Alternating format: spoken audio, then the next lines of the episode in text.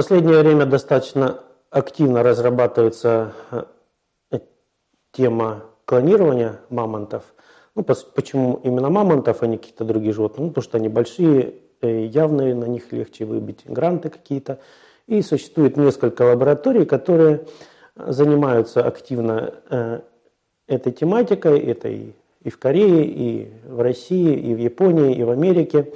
Но проблема остается в том, что несмотря на что большое количество мамонтов, туш мамонтов находят, мясо э, на них есть, и даже что-то подобное крови.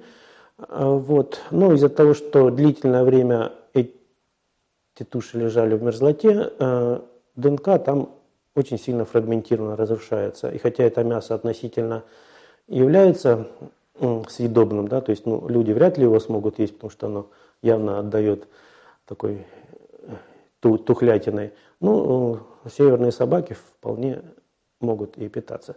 Так вот, э, целых ДНК на данный момент не найдено. Вот ученые надеются найти такое неразрушенное ядро с ДНК, но пока это не удается.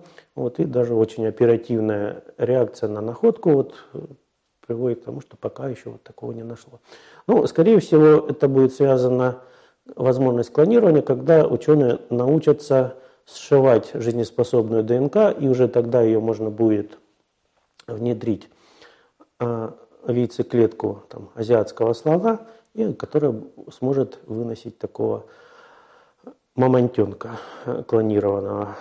Вот. Для чего это нужно? Ну, скорее всего, это просто такая а, интересная теоретическая научная задача. Вот, возможность воспроизвести э, существо, которое жило когда-то там давно и, и вымерло. Вот, какого-то э, практического значения вряд ли это животное будет иметь. Ну, в данном случае это в любом случае интересно.